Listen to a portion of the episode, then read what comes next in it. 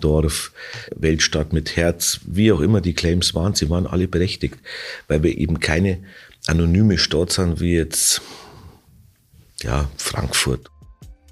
Hallo zu München persönlich, dem Podcast der Süddeutschen Zeitung. Mein Name ist René Hofmann. Für diesen Podcast treffe ich mich mit interessanten Persönlichkeiten. Mein Gast heute ist Clemens Baumgärtner, der Wirtschaftsreferent der Stadt München. Mit ihm habe ich mich mit Blick über München darüber unterhalten, was diese Stadt für ihn so besonders macht, wieso es ihn mit 14 schon in die Politik gezogen hat und warum die Wiesen für ihn immer ein Sehnsuchtsort bleiben wird. Baumgärtner ist der Wiesenchef. Er gehört der CSU an wie die Arbeit für ihn in einem grün-rot regierten Rathaus läuft und ob er selbst Ambitionen auf das Amt des Oberbürgermeisters hegt. Auch darum geht es in unserem Gespräch. Herr Baumgärtner, eigentlich wollten wir uns draußen treffen. Das Wetter zwingt uns jetzt nach drinnen. Wir sitzen in Ihrem schönen Büro. Wenn ich Ihnen auf Instagram folge, dann muss ich aber auf die Frage stellen, so oft können Sie eigentlich gar nicht hier sein, oder? Ihr Revier ist eher draußen, habe ich den Eindruck. Also in der Tat ist es so, dass die Arbeit als Wirtschaftsreferent ähm, schon auch Büro heißt. Das ist meistens so zwischen sieben und neun. Da ist klassische Bürozeit. Mappen anschauen, ähm, ja, mit meinen Stabsmitarbeiterinnen und Mitarbeitern sprechen. Und ab neun sind dann meistens Auswärtstermine. Das heißt, zuhören, Themen entgegennehmen, Präsenz auch zeigen und einfach da sein. Und dann so, sagen wir mal, irgendwann jenseits von neun, zehn abends, da wird es dann wieder ein bisschen ruhiger. Da sind dann die Auswärtstermine meistens beendet und ab und an geht es dann nochmal ins Büro vorbereiten für den nächsten Tag, ab und an auch einmal heim. Das kommt immer ein bisschen so drauf an, wie es läuft. Aber ähm, ich mag das auch gern. Also ich bin gern draußen, ich höre mir gerne an, ähm, was so die, die Wirtschaft in München umtreibt. Und Wirtschaft ist ganz breit gefächert. Das ist jetzt nicht nur der DAX-Konzern, das sind vor allem viele Mittelständler, viele Einzelunternehmer, aber das sind natürlich auch Verbände, das sind auch soziale Verbände. Ich sage immer, ähm, Wirtschaft in München läuft auch deswegen so gut, weil wir eine soziale Stadt sind.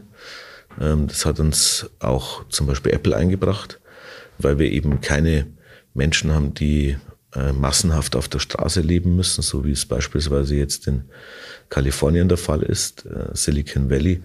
Wer da mal ein bisschen tiefer reinschaut, ähm, da ist vom Lack ziemlich viel ab.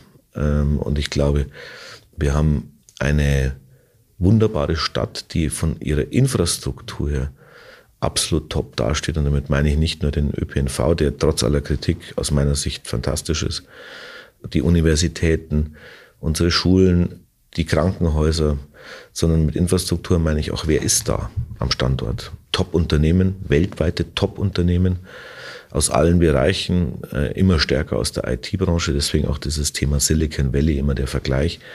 Aber natürlich auch, und da will ich auch einen starken Fokus drauf legen, Automotive. Das Auto ist noch nicht tot, entgegen aller politischer Unkenrufe.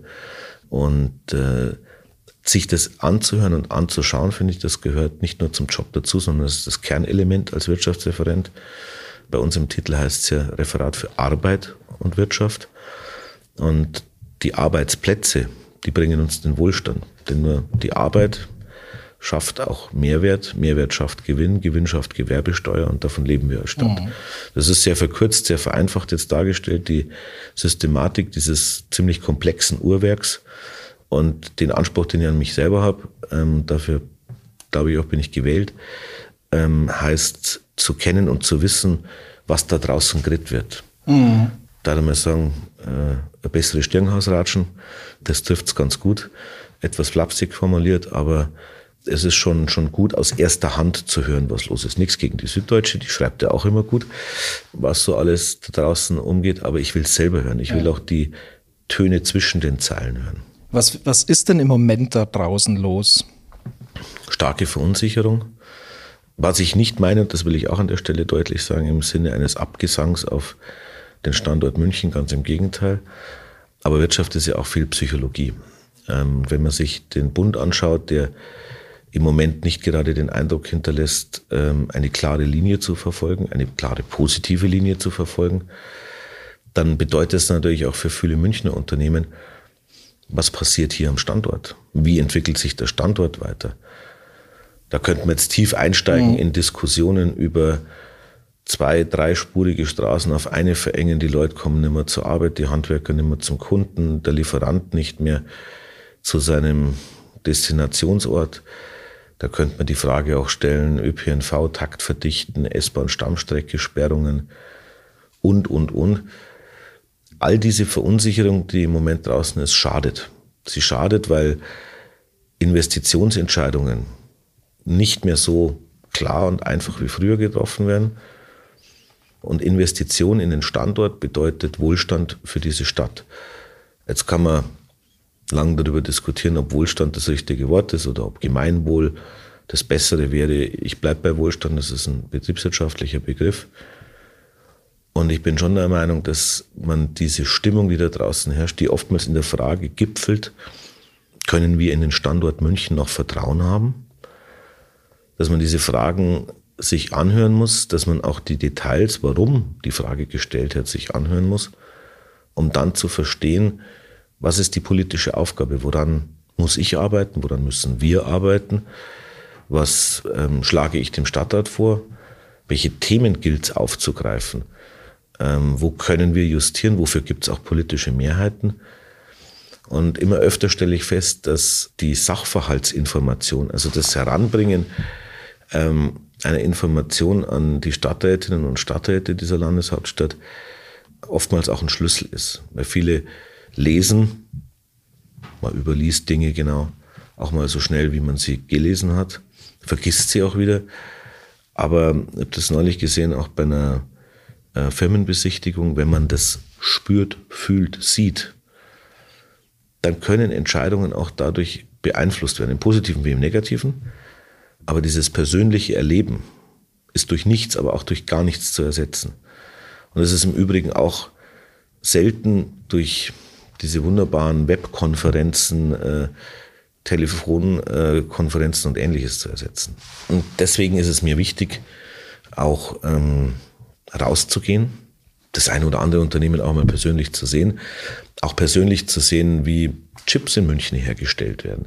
Das Gefühl dafür zu haben, wenn du dir die Mitarbeiterinnen und Mitarbeiter anschaust, wie ist die Mitarbeiterschaft zusammengesetzt? Ist die aus aller Herren Länder? Sind es äh, qualifizierte Menschen? Sind es Angelernte? Was brauchen die? Geht es um Kindergartenplätze, Krippenplätze? Ähm, ist die ÖPNV-Anbindung das Thema? Äh, welche Cluster setzen sich wo zusammen? Was braucht man? Medizinunternehmen, das braucht ähm, eine, ein Krankenhaus in, in, einem Gebiet, wo eigentlich kein Krankenhaus hin dürfte. Ähm, nicht, weil die da ein Krankenhaus betreiben wollen, sondern weil die eben ihre Medizingeräte ausprobieren wollen und so weiter und so fort. Und da musst du versuchen, Lösungen zu finden, weil natürlich solche Firmen auch halten will. Denn es ist relativ einfach, dann zu sagen, oh, jetzt passt es mir in München nimmer, weil ich halt keine Unterstützung bekomme, gehe ich woanders hin. Und das ist, ist eines ähm, der, der Schlüsselerlebnisse, gerade in familiengeführten Unternehmen, inhabergeführten Unternehmen, aber auch in großen Publikumsgesellschaften, börsennotierten Unternehmen ist es so, dass ähm, das People-Business ist. Ähm, der Kontakt zu äh, der Führungsmannschaft oder zum Geschäftsführer, zu den Geschäftsführern und das Gefühl bei denen zu erzeugen, dass die Stadt München sie am Standort willkommen heißt. Das ist eines der, der, der Schlüsselingredienzien, eine der Schlüsselingredienzien für den wirtschaftlichen Erfolg. Und den kannst du nur machen, wenn du zu den Leuten hingehst oder wie wir beide hier persönlich sprichst und dir anhörst, in die Augen schaust. Wie ist die Reaktion? Ist das, was er mir sagt, die ganze Wahrheit oder was sie mir sagt? Oder gibt es da noch was, was man vielleicht auch nicht sagen will, weil man Bedenken hat, aus der politischen Hemisphäre äh, irgendetwas anzusprechen, was einem persönlich vielleicht einen Nachteil bereiten könnte. Und deswegen habe ich immer eine sehr offene Gesprächsgröße und sage immer alles raus, äh, was er sich dabei denkt, weil nur dann kriege ich auch ein Bild. Interessanterweise in Ihrer Aufzählung äh, ein Teil dessen, was ja auch Ihr Geschäft ist oder Ihre Aufgabe als Wirtschaftsreferent, kam jetzt gar nicht vor. Sie sind für die feste in dieser Stadt ja auch verantwortlich. Sie sind der Oktoberfestchef. Das ist wahrscheinlich das äh, öffentlichkeitswirksamste Teil der Aufgabe. Der Oberbürgermeister hat es, glaube ich, mal Referat für Arbeit und Spaßveranstaltungen genannt. Ist das die Kür, die Feste, oder ist das dann der Teil der Arbeit, der Ihnen richtig Spaß macht? Also wenn der Oberbürgermeister sagt, Referat für Spaßveranstaltungen, dann weiß ich genau, wie er es meint. Er war ja nun mal selber der Hausherr hier, nämlich positiv. Und äh, die Spaßveranstaltungen gehören in München dazu. Es ist genauso wie die Staatsoper, wie es wie der Gasteig äh, oder das HP8 besser gesagt im Moment. Das gehört zu dem sozialen Leben einer Stadt dazu. Und äh, egal, ob das der Christkindlmarkt ist, der jetzt gerade läuft, ob das die Auer Dulten sind, ob das das Stadtgründungsfest ist oder ob es die Wiesen, das Oktoberfest ist. Alle die Veranstaltungen sind Münchner Veranstaltungen und tragen zur Identität, zu dem Lebensgefühl der Münchnerinnen und der Münchner bei, aber auch zur Identitätsbildung dieser Stadt, Millionendorf, Weltstadt mit Herz, wie auch immer die Claims waren, sie waren alle berechtigt, weil wir eben keine anonyme Stadt sind, wie jetzt ja, Frankfurt oder Stadtstadt schlecht vergleichbar, Hamburg, Berlin, ähm, sondern weil wir eine eigene Identität auch haben. Ich betone es meistens in, in Gesprächen über unser Haus deswegen nicht, weil die Frage kommt sowieso. Du, sie machst ja doch acht Wiesen und äh, wie ist denn das so mit der Wiesen? Die Wiesen ist ein Dreißigstel, ein Vierzigstel von meiner Arbeitszeit, die, die ich hier habe. Und das will ich auch gleich sagen, die Wiesen ist für mich eine Herzensangelegenheit. Die Wiesen ist für mich nicht bloß jetzt irgendeine, irgendeine größere Veranstaltung, ein Festival, wie es neudeutsch immer so gern auch auswärts genannt wird, sondern die Wiesen ist für mich ein Sehnsuchtsort, äh, etwas, was es zu bewahren gilt. Das ist nicht einfach irgendwas, was man jetzt schleifen kann und in die Beliebigkeit abdriften lässt und den Strömungen der Zeit völlig unterwirft. Wir müssen mit der Zeit gehen, auch auf der Wiesen, das ist richtig. Aber die Wiesen ist nichts, was sich dem Zeitgeist total unterwerfen sollte. Damit will ich die Diskussionen ansprechen über vegan, vegetarisch, äh, äh und so weiter und so fort. Also die Bemalungen der oh Schausteller. Um ja. Ähm, also auch da äh, hat auch die Süddeutsche mich immer gerne gleich am nächsten Baum äh, äh hingehangen. Äh, der Sie Baumgärtner, gesagt, der alte, der alte weiße Mann, der überhaupt nichts äh, übrig hat für Wokeness und ähnliches. Also nur ganz kurz, ganz kurz zum Erklären für äh, die Hörerinnen und Hörer, die es nicht mitverfolgt hatte. Es ging um Darstellungen an Schaustellerbuden und an der einen Bude war etwas, wo ein schwarzer Mann einer weißen Frau unter den Rock guckt. Und sie hatten das in einem ersten Anflug verteidigt als Kunstfreiheit, haben das aber später auch etwas relativiert, die Position. Einfach nur als kurzer Erkläreinschub. Man wissen Sie, ich kann ja aus meiner Haut als Jurist nicht raus. Und die Kunstfreiheit ist erst einmal ein juristischer Begriff. Und ich kann ja hier nicht in meinem Referat schalten und walten, wie mir gerade lieb ist. Ich habe Gesetze, Verordnungen, denen ich mich unterwerfen muss. Und die Kunstfreiheit geht leider sehr weit, zum Glück sehr weit, je nach Perspektive. Und äh, diese Bemalungsdiskussion fand ich so ulkig, weil diese äh, Bemalung, die steht seit 30 Jahren auf der Wiesen. 30 Jahre hat sich da keiner Druck gestört. Weil viele Leute genauso wie ich sagen, Entschuldigung, eine Bemalung auf einem Schaustellerfahrzeug, die erstens einmal kaum einer wirklich wahrnimmt, ist aber zweitens einmal auch kein Wegweiser im Sinne von ein Verkehrsschild, also so musst da jetzt links abbiegen und rechts abbiegen, sondern ist halt Kunst. Und wenn ich äh, Kunst, juristische Kunst den juristischen Kunstbegriff und die Kunstfreiheit nehme, dann geht die halt uferlos weit. Dass man da moralisch dran Anstoß nehmen kann, habe ich auch immer klar und deutlich gesagt. Es muss nicht am jeden gefallen. Mir gefällt es auch nicht. Aber bloß weil es mir nicht gefällt, kann ich jetzt nicht sagen, jetzt werden wir das alles gleich verbieten. Ich will die Diskussion gar nicht aufwärmen, sie ist x-fach geführt worden. Aber das ist ein Teil dessen, wo ich einfach sage, die Wiesen hat Rundungen, die Wiesen hat äh, Ausbuchtungen. Das ist, ich darf mal sagen, wie ein wunderschöner Altbau mit Erkern, mit Schnörkeln, mit äh, Risaliten, mit, mit ganz vielen Anbauten und nicht so ein gesichtsloser, kreisliger 90er, 2000er, glatt mit äh, abwaschbarer Fassadebau. Das ist, glaube ich, auch der Unterschied zwischen, jetzt sagen wir manch anderem Fest, das Tollwut ist ja sehr, äh, wie soll man sagen, naja, äh, dem Zeitgeist unterworfen. Ich will das nicht für die Wiesen. Das, die Wiesen ist etwas, was mir anvertraut ist. Die, die Wiesen gibt es seit mehreren hundert Jahren. Und ich will nicht, dass die Wiesen zu einem beliebigen Bierfest äh, abgleitet, sondern ich will, dass die Wiesen ein Sehnsuchtsort bleibt, wie sie jetzt auch ist.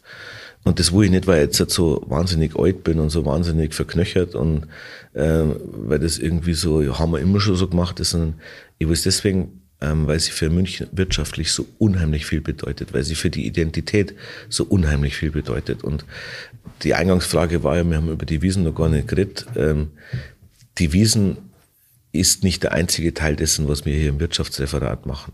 Und ja, ich gebe völlig recht, das ist ein medial sehr aktiver Teil. Das zeigt aber auch, dass die Menschen die Wiesen lieben. Also, wenn ihr über Wirtschaft in München redet, auch für größeren Einheiten, ähm, dann sieht man interessierte Gesichter, manchmal zustimmend, manchmal ablehnend. Wenn man über die Wiesen redet, zaubert es jedem sofort ein Lächeln aufs Gesicht, weil jeder damit was verbindet, emotional verbindet. Ähm, ich habe vorhin gesagt, Wirtschaft ist auch viel Psychologie, die Wiesen ist noch mehr Psychologie. Da geht es um Beziehungen, da geht es um Freundschaften, da geht es um gemeinsame Erlebnisse, da geht es um Zusammensitzen. Wir, auf der Wiesen ist ja nicht so, wie wir jetzt hier sitzen, alle mit dem gewissen sozialen Abstand, wie man an einem Esstisch oder in einem Restaurant auch sitzen würden, wie man im Büro typischerweise an Besprechungstischen sitzt, sondern äh, da hockst eng zusammen, glaube ich natürlich, die Wirte die Plätze immer enger machen, damit sie ein bisschen mehr unterbringen, aber das nur am Rande gesagt. Und nach der zweiten, dritten Mass ähm, hat man halt einfach einen leichten Suri. Da kommt man sich da näher, da umarmen sich plötzlich Abteilungsleiter und Chef, da ähm, wird plötzlich eine Nähe erzeugt und die sozialen Distanzen verringern sich, schrumpfen. Und das führt dazu, dass man sich besser kennenlernt. Äh, in Vino Veritas, blöder Spruch, stimmt aber, auch im Bier ist es so.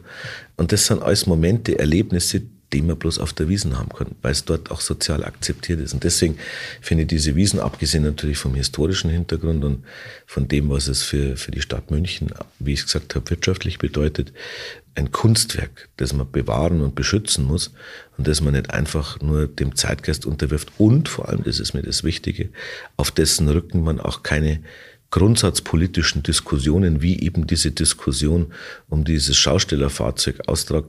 Ich kann mich nur erinnern, wie die Dame, der dieses Fahrzeug gehört, im Stadtrat drin gesessen ist in einer Sitzung, Tränen überströmt. Die hat geweint bitterlich, weil sie um ihre Existenz gebangt hat. Um ihre Existenz gebangt hat, weil diese Diskussion kam, weil sie nirgendwo mehr genommen worden ist, weil die ganze Existenz der Familie dieses Geschäft ist. Ein anderer, der aufgeben hat ähm, weil er diese Diskussion äh, nicht mehr glaubte zu überleben. Und das sind Sachen, wo ich einfach denke, manchmal geht's zu weit. Und äh, man muss nicht immer nur nach dem Zeitgeist gehen, man muss auch einfach einmal auf die schauen. Und äh, nicht alles, auch nicht alles, was in der Süddeutschen steht, äh, ist die Meinung derjenigen, die auf dem Platz wirklich unsere Gäste sind. Und das ist auch meine Aufgabe, da bin ich zum Herrn, äh, was wollen die so alles? Und äh, ich glaube, da muss man eine gute Balance finden. Ob ich die immer finde, das überlasse ich jetzt dem Zuhörer. Ähm, aber mir ist es jedenfalls wichtig, dass die Wiesen ein Ort der Freude, ein, ein Quell des Zusammenseins ist und auch in der Zukunft sein wird. Ähm, da stecke ich auch viel Arbeit rein, die mir wahnsinnig viel Freude bereitet, ähm, die mich echt glücklich macht. Und ich hoffe, dass die Wiesen wie alle anderen städtischen Veranstaltungen, auch der Christkindlmarkt jetzt gerade, ähm, dazu beitragen, dass die Menschen gerne in der Stadt sind. Nochmal einen kurzen Erklärschub. Sie sind Wirtschaftsreferent, Sie sind von der CSU in München regiert im Moment grün-rot. Wirtschaftsreferenten, Referenten in dieser Stadt sind quasi sowas wie die Minister nachdem sie sozusagen in der vorherigen Koalition, die schwarz-rot gewesen ist oder rot-schwarz, äh, an die Macht kam, jetzt aber mit einer anderen Rathausmehrheit sozusagen zurechtkommen müssen. Und es klang gerade auch schon an, die Diskussion bei der, bei der Wiesen. Wie ist das generell? Also wie muss ich mir das äh, vorstellen für den Außenstehenden, für jemanden, der mit der Münchner Kommunalpolitik nicht äh, sozusagen auf der Tagesbasis vertraut ist, wirkt so eine Konstellation ja zunächst einmal komisch, wenn Sie was umsetzen müssen? Oder fordert das äh, ein, eine spezielle Form des Miteinanders auch, was diese Stadt auszeichnet?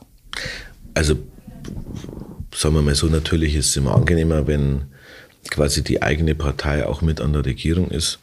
Mir war das aber relativ klar, wie ich gewählt worden bin, äh, am Ende der Periode äh, 14 bis 20, dass das auch anders kommen kann.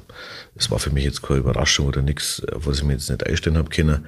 Ich war vorher als Anwalt tätig, da hast du auch die Aufgabe, zwischen ganz verschiedenen Positionen zu vermitteln, ähm, hinzuhören und äh, auf der einen Seite hast du Staatsanwalt und Richter, auf der anderen Seite hast du Mandant und du versuchst natürlich immer das Beste rauszuholen. Äh, unter Beachtung des Rechtssystems, aber auch unter Beachtung der Interessen des Mandanten. Und so viel anders ist es jetzt auch nicht in dem Job. Ähm, meine Aufgabe heißt, darauf habe ich meine Amtszeit abgelegt und da lege ich wahnsinnig viel Wert drauf, nicht das Wohl irgendeiner Partei zu fördern, sondern das Wohl der Stadt München und ihrer Bürgerinnen und Bürger zu fördern. Das ist mein Bezugspunkt. Und es gibt keine schwarze, grüne, gelbe, rote oder was auch immer, blaue Wirtschaft, sondern es gibt nur etwas, was diese Stadt München in der konkreten Konstellation vorwärts bringt. Und diese Vorschläge unterbreite ich dem Stadtrat im Rahmen des mir als Wirtschaftsreferent, als städtischem Referenten zustehenden Antragsrechts. Und klar frage ich mich da, kriege ich da Mehrheiten dafür? Ähm, manchmal ist es vielleicht auch ganz gut, dass man Anträge bringt, wo man nicht von vornherein weiß, ob man Mehrheit dafür kriegt, aber man eine politische Diskussion anstößt. Natürlich spricht man vorher mit alle Leuten, mit alle äh, äh, Fraktionen. Wer seht ihr das? Ist das etwas, wo man zustimmen kann. Ähm, und jetzt sage ich mal, 95 Prozent meiner Vorlagen gehen entweder einstimmig oder mehrheitlich durch oder werden mit kleinen Änderungen, mit gewissen Änderungsanträgen, äh, wo natürlich jeder nur seinen Stempel drauflegen will, dass man jetzt noch besser gemacht hat, was der Referent gemacht hat, oder dass der Referent einen totalen Schmark gemacht hat, aber grundsätzlich man jetzt, also gibt es tausend politische Erläuterungen. Das liest man in der Zeitung besser noch, als dass ich das erzähle. Aber äh, die Mehrheit der Vorlagen, die ging auch sauber durch und ich hab, also, mir ist überhaupt nicht unwohl in einer grün-roten äh, Konstellation. Ich habe 18 Jahre in meinem Bezirksausschuss äh, schwarz-grüne Koalition gehabt und acht Jahre auch geführt. Und vehement gegen, mit der SPD zu kämpfen gehabt, wenn ich das richtig ja, das lag an Persönlichkeiten, das lag aber auch an, an Animositäten ähm, der Sache gegenüber. Ähm, und das lag auch daran, dass ich ähm, mit der schwarz-grünen äh, Mehrheit fürs Viertel, wie ich meine Sachen gut vorwärts gebracht habe.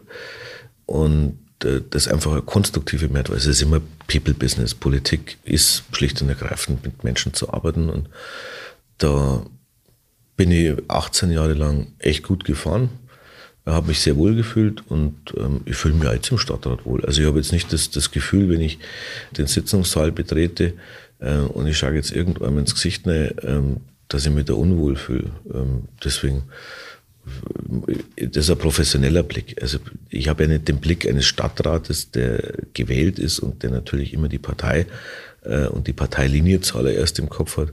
Ich habe den Blick eines CSUlers. Ich stehe zu meiner Partei. Ich finde die CSU gut. Ähm, ich teile vielleicht nicht jede ihrer Positionen, das wird aber auch jedem anderen so gehen. Ähm, aber ich finde die Grundlinie, äh, christlich und sozial äh, in der Mitte der Bevölkerung ähm, zu stehen, finde ich gut, äh, finde ich richtig. Und manchmal musst du halt auch was anders machen. Aber solange es der Stadt hilft und solange es Stadt vorwärts bringt, ist das völlig okay. Sie waren 18 oder 19, als Sie in den Bezirksausschuss gegangen sind, gewählt 96, wurden? 96, lassen Sie mich überlegen, das war im März 96 na, Mai 96 war es, genau. Ähm, da war ich 76, 96, da war ich nur 19, ja. Der Bezirksausschuss ist das Gremium, was auf äh, Stadtteilebene sich um Fahrradständer, Mülltonnen, auch wichtige Dinge kümmert, aber hauptsächlich am Abend tagt. Da stellt sich jetzt die Frage, hatten Sie mit 18, 19 am Abend nichts Besseres zu tun, als äh, sich in diese Diskussionen zu stützen, die ja auch oft äh, kleinteilig sind? Also zum einen habe ich angefangen, Politik zu machen mit 14 in der JU. Und das war schon spannend, wenn man auch in, in der Schule Positionen beziehen kann zu aktuellen Themen. Ähm, äh, Geschichte, kann mich erinnern an meine Geschichts- und Englischlehrerin, äh, Frau äh, Claude Heidenfeld, äh, die auch Geschichte mal so interpretiert hat, dass man über aktuelle Themen der Politik spricht. Und bei mir in der Klasse war auch der Sohn eines Münchner Bürgermeisters, ähm, der SPD, mit dem kommt man sich auch wunderbar über Politik unterhalten, streiten, auseinandersetzen. Und trotzdem war es mein Freund. Also da gibt es ganz viele verschiedene Konstellationen, ähm, die dazu geführt haben, dass mich Politik interessiert hat. Und dieses Interesse hat natürlich auch nicht abgeebt. Also es war jetzt auch nicht so, dass, äh, dass Politik etwas ist, ähm, was ich jetzt nur, weil mir jetzt nichts Besseres eingefallen ist, gemacht habe, sondern das hat mich immer interessiert. Mir war aber auch klar, ähm, Politik ist etwas, was ich jetzt nicht prima facie hauptberuflich machen wollte. Ähm, ich habe Jura studiert und das habe ich auch ausgeübt. Ist auch gut so. Ich habe einen Beruf ähm, und äh, habe Politik dann im Bezirksausschuss nebenher betrieben. Und ja, ähm, ich fand es schon interessant. Also es ist ja ein Abend im Monat. Das ist jetzt ehrlich gesagt was, was der Student, also das kriegt man hier. Dann noch eine Fraktionssitzung, Ausschusssitzung oder zwei Ausschusssitzungen. Ihre ähm, Mutter war auch im Gremium damals, ist oder? Immer noch, ist immer noch im Gremium. Gleiche Partei? Äh, gleiche Partei, ja, ja. ja, ja. Ähm, und die kam aber später erst rein, die kam erst 2002 rein. Und das hat mich immer fasziniert. Und nein, es geht nicht nur um Fahrradstände, es geht um, um viele andere Dinge auch. Es geht um Verkehrsführung. Der BA, der seit 96 ähm, auch ein, äh, wie soll man sagen, auch eine politische äh, Aufwertung, deutliche Aufwertung erfahren. Und das meine ich jetzt nicht bloß mit eigenem BA-Budget und all diesen typischen Dingen, über die man ähm, politisch gerne diskutiert, sondern der BA hat auch eine Aufwertung erfahren ähm, im Sinne von, äh, was dürfen wir entscheiden? Wofür sind wir zuständig? Und äh, wenn man jetzt den 18. anschaut, sind 53.000 Einwohner ungefähr. Das ist eine Stadt. Also das ist jetzt keine so kleine Einheit. Ich will bloß immer diese äh, so ein bisschen belächelnde, Mai, der Bezirksausschuss hat jetzt wieder was gesagt, äh, Sichtweise etwas relativieren. Ja, der Bezirksausschuss ist nicht der Stadtrat, das wissen wir alle. Aber es lohnt sich auch nicht immer, aber manchmal hinzuhören, weil natürlich die lokale Kenntnis große Vorteile auch bringt. Und das Handwerkszeug, um Politik zu machen, das lernt man nirgendwo besser als in einem Bezirksausschuss. Da geht es einmal hoch her, dann ist es einmal wieder ruhiger. Also für die politische Lehre gibt es nichts Besseres. Sie sind in München geboren. Sie haben hier, sind zur Schule gegangen, klang gerade schon an, Sie haben hier studiert. Zeugt das von einer grenzenlosen Liebe zur Stadt oder auch ein bisschen von der Zurückhaltung, sich in die Fremde zu wagen? Das ist eine interessante Frage, ähm, die höre ich oft. Also ich war ein paar Mal in der Fremde, meine Bundeswehrzeit in Holland verbracht. Ähm, in Holland? Ja, Auswärtiges Regiment äh, der Luftwaffe in Büdel. Und habe festgestellt, das ist da nicht schöner wie bei uns. War, war das äh, damals noch Wehrdienst?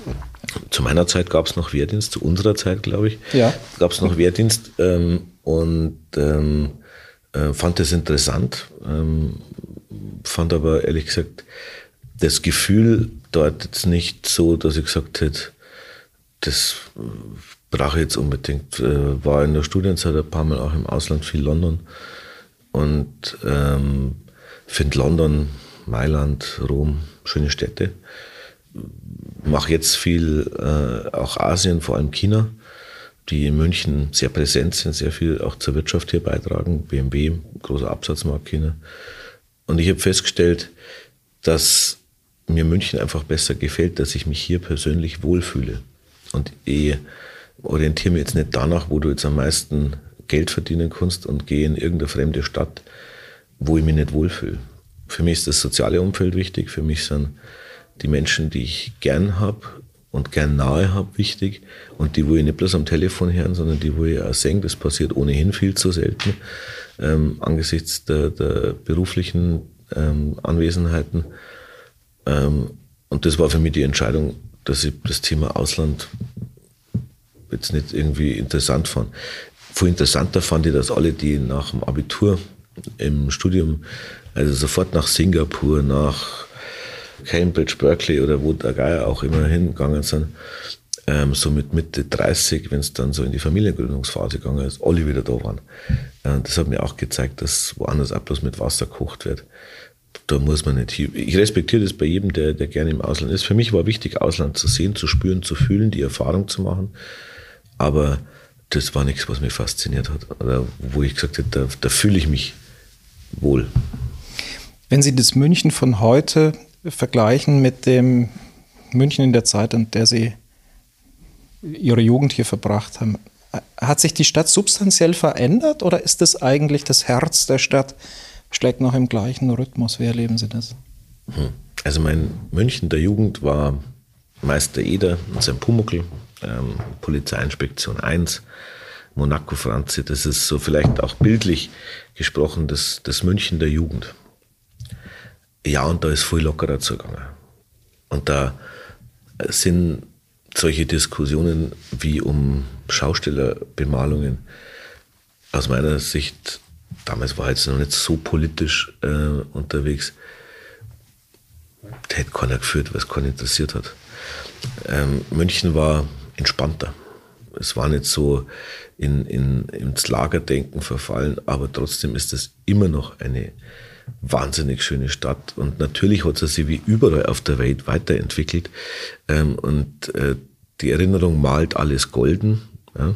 Ähm, das gilt auch bei dem äh, Blick nach München äh, in die 80er, 90er, Nuller Jahre, vor allem 80er, 90er. Da ist auch nicht alles so golden gewesen, äh, wie man es sich heute erinnert.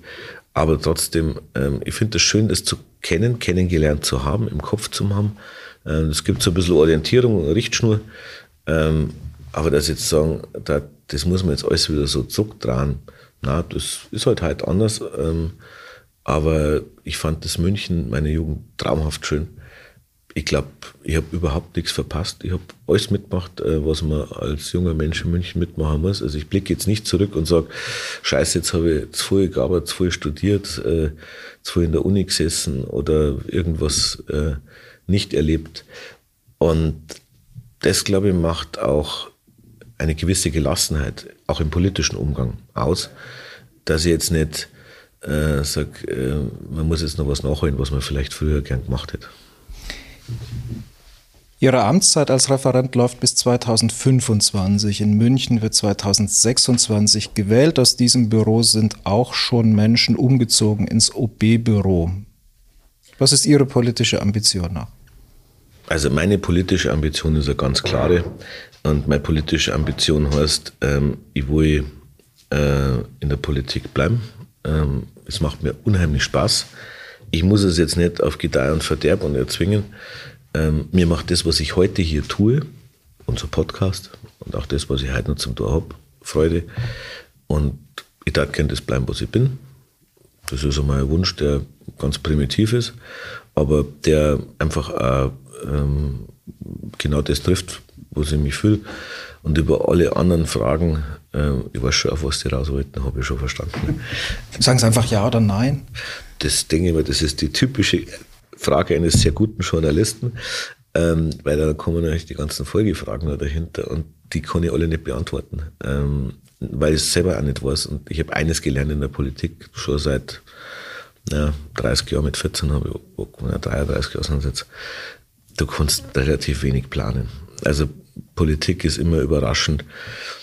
Wenn man schon jetzt ins letzte halbe Jahr, Jahr zurückschauen, was da alles daherkommen ist, was sich keiner denkt hätte, dann weiß ich, Politik kann man nicht planen. Ich mache das, was ich tue heute, jetzt hier und morgen, gerne und mit Vergnügen. Ähm, und ja, ich weiß schon auch, dass man in Zukunft schauen muss und dass man in den Tag hineinlebt. Aber ähm, ich verfahre mich jetzt nicht in, in irgendwelchen Diskussionen, dass der Dieter Reiter auch einmal in diesem Haus hier gesessen ist, finde ich gut. Äh, vor allem, weil er jetzt auch wieder Chef des Wirtschaftsausschusses ist, weil er das Haus hier kennt. Punkt. Und damit ähm, kann man auch nichts weiter verbinden, sondern ähm, damit kann man einfach sagen, Wirtschaft in München zu kennen, ist schon nicht schlecht, weil davon hängt die Stadt ab. Alles, was wir hier haben, alles. Soziales, Infrastruktur, persönliche Schicksale, Wohnen. Und das ist sicherlich keine schlechte äh, Lehre, die man auch hier mitmacht. Und wo es dann hinführt, ähm, ich bemühe mich, ähm, ich hoffe nicht immer unerfolgreich. Und dann müssen es irgendwann äh, Partei und Bürger entscheiden. Aber ist es jetzt auch nicht so, dass ich ungern meinen Hut in irgendwelche Ringe werfen darf. Und Sie merken es ja schon an der Formulierung. Ich bin mir da selber nicht äh, über alles sicher. Deswegen ich mag jetzt einfach das machen, was ich mache. Und da habe ich noch bis Februar 25 Zeit. Das freut mich. Das freut mich jeden Tag. Und dieses Gefühl will ich jetzt auch nicht ähm, übertünchen mit der täglichen Frage, was kannst du jetzt noch alles machen? Da verliert man nämlich dann auch den Fokus auf das Tagesgeschäft und das ist mir voll wichtig. Gerade im Moment, wo es wirtschaftlich schon sehr rumpelig wird, darüber haben wir ja schon am Anfang des Gesprächs gesprochen. Das war Münchens Wirtschaftsreferent Clemens Baumgärtner. Und das war München persönlich für diese Woche. Alle anderen Folgen finden Sie auf sz.de-podcast. Die nächste Folge von München persönlich erscheint in zwei Wochen. Danke fürs Zuhören.